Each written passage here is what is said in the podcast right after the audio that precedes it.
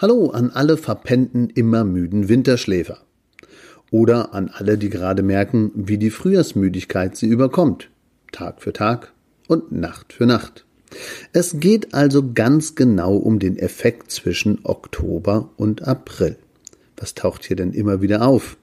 Es geht um die Frühjahrsmüdigkeit oder die Wintermüdigkeit, die normal sein kann. Was steckt dahinter? Und was ist krankhaft? Also viel Spaß und passt schön auf bei dieser Episode zu den Gefühlen der Müdigkeit und dem Drang, ständig einschlafen zu wollen. Sleep and Perform. Willkommen in deinem Podcast für mehr Wachheit im Alltag durch erholsame Nächte. Mein Name ist Markus Kamps. Ich bin seit über 20 Jahren Schlafberater aus Leidenschaft und dein Sleep Performance Coach und wünsche dir nun viel Spaß bei den Episoden. Ja, echt spannend ist, dass viele den Effekt der Müdigkeit, der Frühjahrsmüdigkeit oder der Wintermüdigkeit wirklich kennen, aber nie so richtig darüber nachdenken, warum das denn so ist. Warum bin ich müde? Und äh, wie müde bin ich tatsächlich? Das ist auch anders wie das Müdesein am Abend, was ja normal ist. Also mit Müdigkeit kommt natürlich dann auch keine Energie in den Tag, keine Aktivität, keine Leistung und keine Performance. Ich möchte es etwas erklären, was so hinter dem Begriff Frühjahrsmüdigkeit oder Wintermüdigkeit steckt. Natürlich wie immer nicht zu wissenschaftlich, sondern eher praxisrelevant. Als Vortragsredner und als Seminarleiter werde ich sogar gerade in Seminaren öfter gefragt, gerade auch in der Zeit von Oktober bis April. Oh, ich bin ja so müde. Woran liegt das? Also in Kursen und Workshops werden wir immer wieder gefragt oder es werden Fragen gestellt zum Thema Frühjahrsmüdigkeit und wie man die verstehen kann. In dieser Zeit der Zeitumstellung, des Tag des Schlafes, der dann kommt, wird immer wieder über Müdigkeit gesprochen. Aber ehrlich gesagt, weißt du denn, was damit gemeint ist? Na, fühlst du dich angesprochen? Bist du auch gerade müde? Ja, müde sein führt zum Einschlafen an den komischsten Orten. Wir haben letztens ein Interview geführt, da war es so, da ist jemand eingeschlafen auf dem Zahnarztstuhl. Wie paradox ist das denn?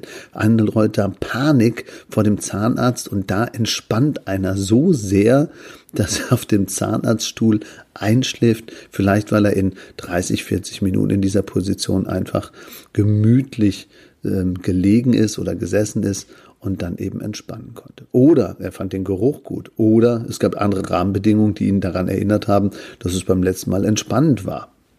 Äh, manche schlafen auch auf dem Teppich im Kinderzimmer ein, beim Spielen mit den Bauklötzen oder beim Carrera-Bahnfahren. Andere vielleicht im Garten, wenn sie auf der Bank sitzen und die Sonne kitzelt so ein bisschen auf der Nase. Die Frage ist doch, oder zwei Fragen vielmehr, Warum sind die einen nur müde und schlafen nicht ein, selbst wenn sie könnten? Und warum schlafen andere ein? Also, warum kann ich einschlafen und was steckt dahinter? Es ist so, dass wir im Idealfall zwei Voraussetzungen brauchen. Also wenn keine Erkrankungen oder sonstige Dinge vorliegen. Es gibt einmal die körperliche Ebene und die mentale Ebene. Wenn ich beides gut gekoppelt habe, werde ich sicherlich auch dann in so einer Situation nicht nur müde sein, sondern auch einschlafen. Also die mentale Ebene, was steckt dahinter? Da steckt Vertrautheit, Geborgenheit, Gefühle, Loslassen. Das ist alles wichtig. Das ist übrigens auch beim Bett und bei der Kopplung vom Bett wichtig. Wenn ich keine Vertrautheit, kein gutes Gefühl mit dem Bett verbinde, dann ist dort kein Ort der Entspannung und kein Ort der Ruhe. Wenn ich aber einen Ort der mentalen Vertrautheit habe, zum Beispiel immer wenn ich bei Oma bin oder bei der Mutti auf der Couch oder bei den Kindern oder bei meinem Partner oder ich habe einen bestimmten Ort im Garten, im Kinderzimmer, am Strand oder im Auto, wo viele auch einschlafen, wenn der andere fährt, wenn man ihm vertraut, oder wenn ich eine Erfahrung gemacht habe, eine spezielle Musik gehört habe oder sogar einen komischen Geruch, vielleicht beim Zahnarzt oder bei der Kosmetikerin, bei der Massage oder beim Yoga oder Wärme erfahren habe, dann kann es sein, dass die mentale Ebene sagt, jo, hier fühle ich mich wohl, hier kann ich loslassen. Dazu muss dann natürlich die körperliche Ebene mitmachen und da gibt es natürlich mehrere Dinge.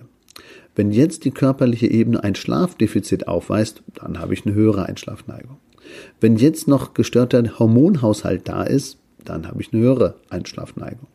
Wenn wir zu wenig Frischluft haben, wenn wir Vitaminmangel haben, wenn wir ernsthaft erkrankt sind, vielleicht mit der Schilddrüse, dann ist das alles so, dass die körperlichen Effekte und die seelischen oder mentalen Effekte zusammenkommen und dann steigt diese Einschlafneigung auch an ungewöhnlichen Orten.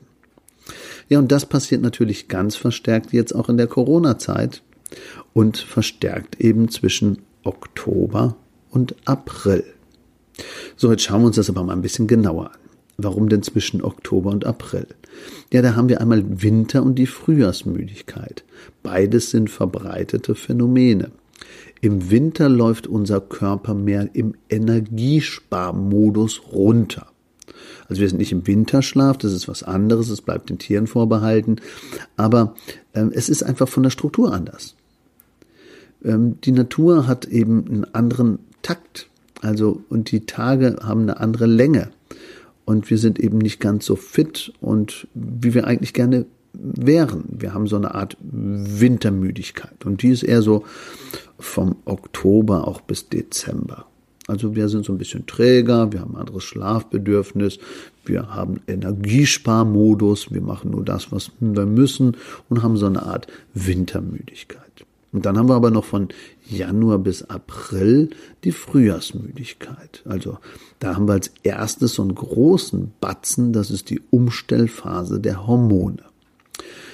Ja, das ist eher so ein gestörter Hormonhaushalt. Die Umstellung von Melatonin und Serotonin kann vier bis fünf Wochen dauern. Also die Umstellung stresst den Körper total.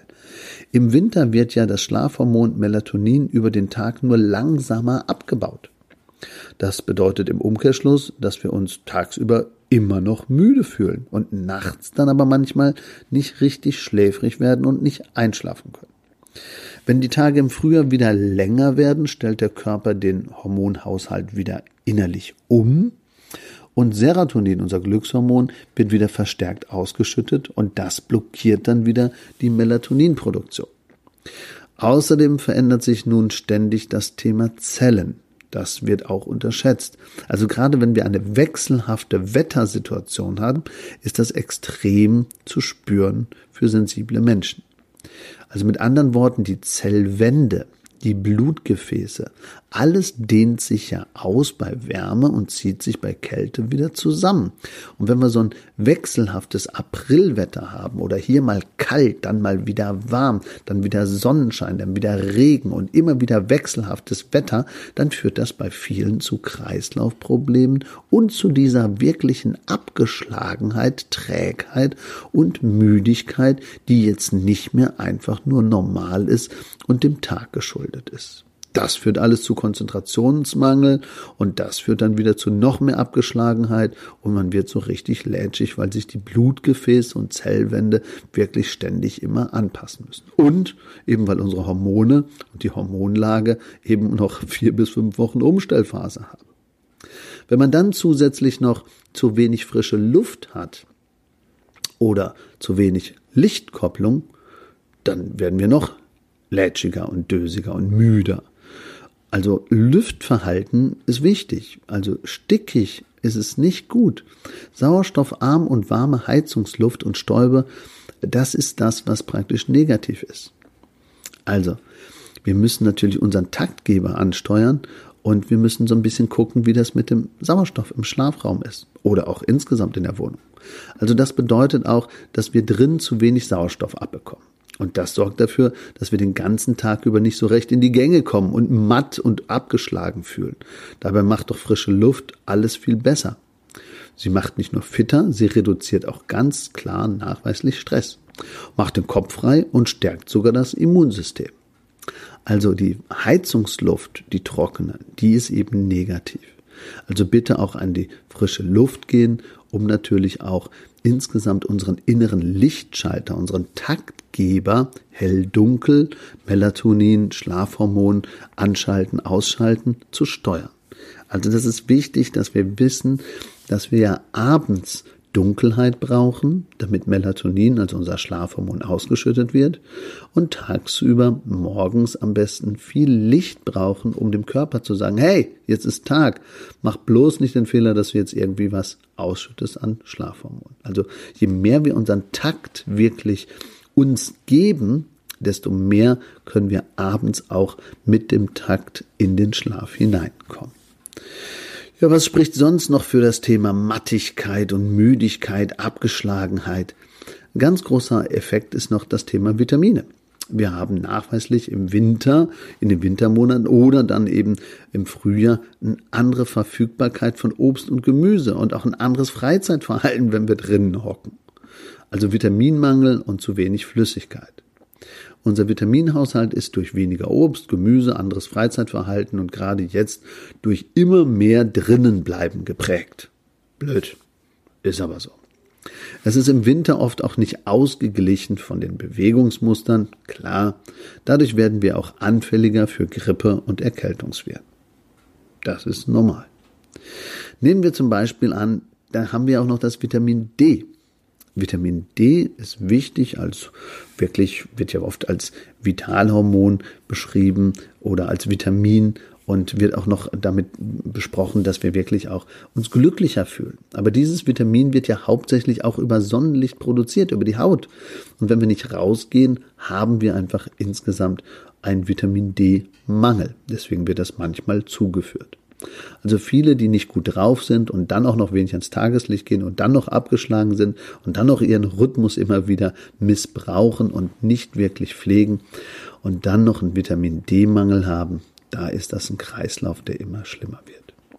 Und all das wird dann noch gekoppelt oder noch extremer verschlimmert durch das Thema aufgelaufenes Schlafdefizit. Was heißt denn das? Tja, immer mehr im Minus sein. Also wenn ich natürlich einmal in der Nacht nicht gut schlafe, dann ist das natürlich nicht so schlimm. Aber wenn ich ständig müde bin und ständig praktisch trotzdem meinen Schlaf nicht nehme, dann ist das natürlich furchtbar. Oder noch schlimmer, ich schlafe auf dem Sofa ein und schlafe immer auf dem Sofa vor, stehe dann wieder auf, mache meinen Rhythmus kaputt und morgens drücke ich immer die Snooze-Taste und komme auch nicht richtig in den Tag hinein. Dann habe ich vielleicht geschlafen, aber mein Schlafrhythmus, mein durchgängiger Schlaf oder mein Schlafbedarf insgesamt ist nicht wirklich gefüllt. Der Schlafbedarf ist natürlich ganz, ganz unterschiedlich bei Menschen. Also äh, von vier Stunden von Napoleon bis zehn Stunden von Einstein gibt es natürlich alles. Wir haben auch auf der Schlafkampagne.de einen Schlafrechner installiert. Dort kann man selber mal ausrechnen, wie schnell man ins Defizit kommt. Das ist ganz spannend, wenn ich das selber immer mache mit meinen Daten. Ich bin 48 Jahre alt und ich schlafe so sieben Stunden oder siebeneinhalb.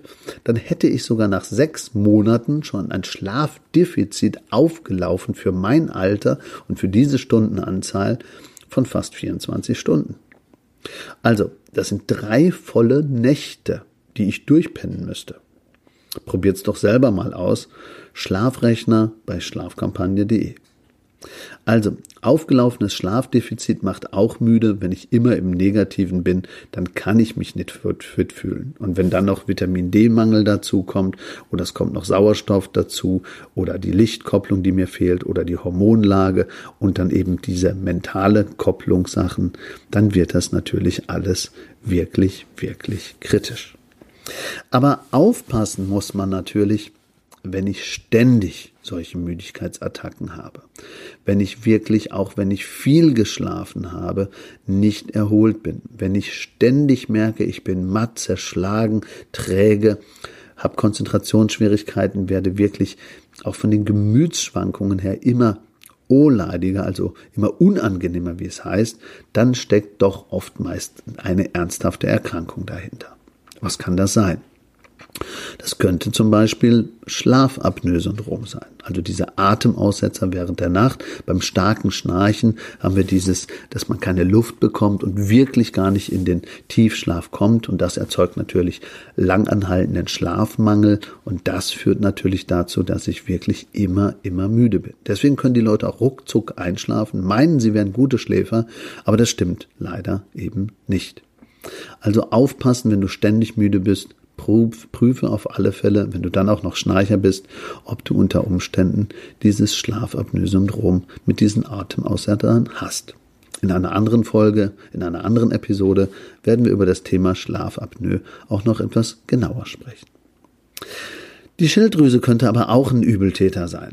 Also gerade wenn du eine Schilddrüsenunterfunktion hättest und deswegen immer müde bist, das kann praktisch auch die Ursache, also eine ernsthafte Erkrankung sein, die jetzt deine Müdigkeit erklären könnte. Also schau doch mal nach, wie ist das denn bei mir mit der Schilddrüse? Wann ist die denn mal wirklich untersucht worden? Was sind meine Werte und wie gehe ich damit um? Oder wenn ich mit der Schilddrüse zu tun habe, wann wurde das das letzte Mal überprüft? Bin ich gut eingestellt? Und was ist praktisch da jetzt positiv oder negativ in den letzten Wochen bei mir passiert? Weiterer Aspekt wären eben Depressionen und Angstzustände. All das sind Dinge, die auch wirklich auf die Müdigkeit und auf die Schläfrigkeit einzahlen. Eine Sache ist bei all den Problemen und Lösungen jedoch ganz klar. Langanhaltende Müdigkeit sollten Sie niemals, also niemals auf die leichte Schulter nehmen. Denn Sie könnten natürlich diese anderen Ursachen haben, wie wir es gerade besprochen haben diese Schilddrüsenunterfunktion, diese Depression, diese Apnoe muss man ernst nehmen und da sollten Sie wirklich einen Hausarzt zur Rate fragen oder einen Spezialisten, der jeweils diese Gewerke abdeckt. Also wenn Sie trotz aller Tipps der Anpassung des Schlafdefizites und der angehenden, ich sage jetzt mal gut Schlafsituation immer wieder merken, vier Wochen lang, es gibt keine Besserung bei der Müdigkeit, also jetzt auch nach der Anpassung der Frühjahrsmüdigkeit insgesamt, dass Sie wieder in den Takt hineinkommen, dann sollten Sie einen Hausarzt um Rat fragen oder zu einem Spezialisten gehen. Und da muss man dann wirklich was tun. Ansonsten könnten Sie natürlich mit Bewegung als Zauberwort noch ein bisschen gegen die Abgeschlagenheit angehen. Sport wirkt ja wahre Wunder, gerade auch bei der Winter- und Frühjahrsmüdigkeit. Dadurch bringen Sie Ihren Kreislauf auf Kurs und es werden jede Menge Glückshormone ausgeschüttet. Und dies sind natürlich die Gegenspieler des Schlafhormons Melatonin. Also wer morgens müde aufsteht, kann seinen Kreislauf auch mit einem kleinen Wechseldusche in Schwung bringen, von warm auf kalt und wieder zurück. Das belebt nicht nur den Körper, sondern auch den Geist. Und obendrein wird sogar auch hier noch durch das Wechselduschen das Immunsystem angeregt und wir haben natürlich dort eine wirkliche Verbesserung. Also alles gegen ihre Müdigkeit. Es ist also nicht schlimm. Vertrauen Sie also Ihrer Umgebung und vertrauen Sie auch Personen, vertrauen Sie Ihre Erfahrung zu ruhigen Orten. Und wenn Sie da dann mal einnickern äh, und eine gute mentale Ebene haben und körperlich jetzt nichts wirklich Schlimmes da ist, dann nickern Sie doch ein und genießen Sie einfach den Schlaf. Wenn sie aber ständig müde sind und ständig abgeschlagen sind oder sie falsch schlafen oder einen fragmentierten, also immer gestörten Schlaf haben, sie ständig wach werden und Gedankenkarussell haben, da muss man anders an die Müdigkeit herangehen. Da gibt's dann sicherlich ernste Hintergrundfaktoren, die wir nicht auf die leichte Schulter nehmen sollten. Also es wäre schön, wenn dir jetzt erstmal klar geworden ist, wie wichtig doch das Thema Müdigkeit und in dem Fall die Frühjahrsmüdigkeit auch ist. Was alles dahinter stecken kann und vor allen Dingen, warum sie immer zur gleichen Zeit auftaucht, weil wir einfach innerlich umstellen und weil wir auch von den Zellen und Zellwänden und von der Temperatur und von den Jahreszeiten und von dem Wetter einfach beeinflusst werden. Irgendwann in einer der nächsten Folgen kannst du dann zum Einzelthema Melatonin oder auch Schlafhormon noch mehr erfahren. Hier und heute wollte ich dir noch einmal ganz klar das Thema Frühjahrsmüdigkeit näher bringen und das war hier Sinn und Zweck dieser Folge. Zum besseren Merken der schlaforientierten Müdigkeitsepisode hier nochmal nicht ganz so wissenschaftlich ein paar Dinge als Zusammenfassung. Also Müdigkeit kommt öfter im Jahr vor und das ist auch gar nicht schlimm, aber gerade zwischen Oktober und April haben wir einfach eine besondere Einschlafneigung und wir haben eine besondere Müdigkeit. Eine normale Einschlafneigung hat immer auch was mit mentaler Vertrautheit zu tun. Also du kannst wirklich irgendwo einschlafen, wenn du dich wohlfühlst und wenn körperlich wirklich Müdigkeit oder Schläfrigkeit da ist. Müdigkeit und Schläfrigkeit kann körperlich immer bestimmte Ursachen haben. Oft kommt es von gestörten Hormonhaushalt, manchmal von der Umstellung von Melatonin zu Serotonin, manchmal ist es die frische Luft, die fehlt oder auch der Taktgeber Licht, wenn man nicht nach draußen geht, Sauerstoffmangel, Vitaminmangel, zu wenig Flüssigkeit und natürlich das aufgelaufene Schlafdefizit. Das muss man alles beachten. Wenn man dann noch Sofaschlaf oder Snoosen am Morgen dazu nimmt, dann hat man wirklich alles ordentlich durcheinander gebracht. Aber beachte, es gibt auch ernsthafte Erkrankungen, die dahinter stecken könnten und deswegen bei Angstzuständen, Depressionen, Schlafapnoe oder Schilddrüsenunterfunktion wirklich aufpassen und wirklich an die Sache herangehen unter Zuhilfenahme eines Schlafmediziners oder eines Hausarztes. So, das war's schon wieder. Ich denke, das reicht jetzt erstmal für das Thema Müdigkeit und Frühjahrsmüdigkeit. Wir haben es etwas weniger wissenschaftlich hier eingesprochen und wir wollten ja diesen Podcast für mehr Wachheit am Tag gestalten und wir hoffen, dass du damit jetzt ein bisschen klarer siehst. Wenn deine Müdigkeit zu groß wird, frag deinen Hausarzt oder deinen Apotheker oder genderlike deine Hausärztin oder deine Apothekerin. Falls du aber noch offene Fragen und Wünsche hast, dann mach das ruhig. Schreib das hier in die Show Notes und bring auch neue Themen hier rein. Wir freuen uns über jede Anfrage. Wenn aber auch du jetzt, wie viele andere auch, noch irgendwie eine tiefergehende Beratung haben möchtest, dann melde dich doch zu einem kostenlosen Erstgespräch an, um deinen Schlaf etwas genauer anzuschauen. Wir bieten professionelles Schlafcoaching online oder eben auch das Thema Bettenberatung vor Ort. Also, lieben Dank, dass du hier zugehört hast und dass du dich mit deinem Schlaf beschäftigst. Genau das alles ist der Weg zu mehr echter Schlaf- und Bettperformance. Allzeit guten Schlaf, dein Schlafberater aus Leidenschaft. Bleib gesund, schlaf mehr und denke an deine Müdigkeit und was du selber daran machen kannst. Ciao, ciao, euer Markus Kamms, Schlafberater aus Leidenschaft.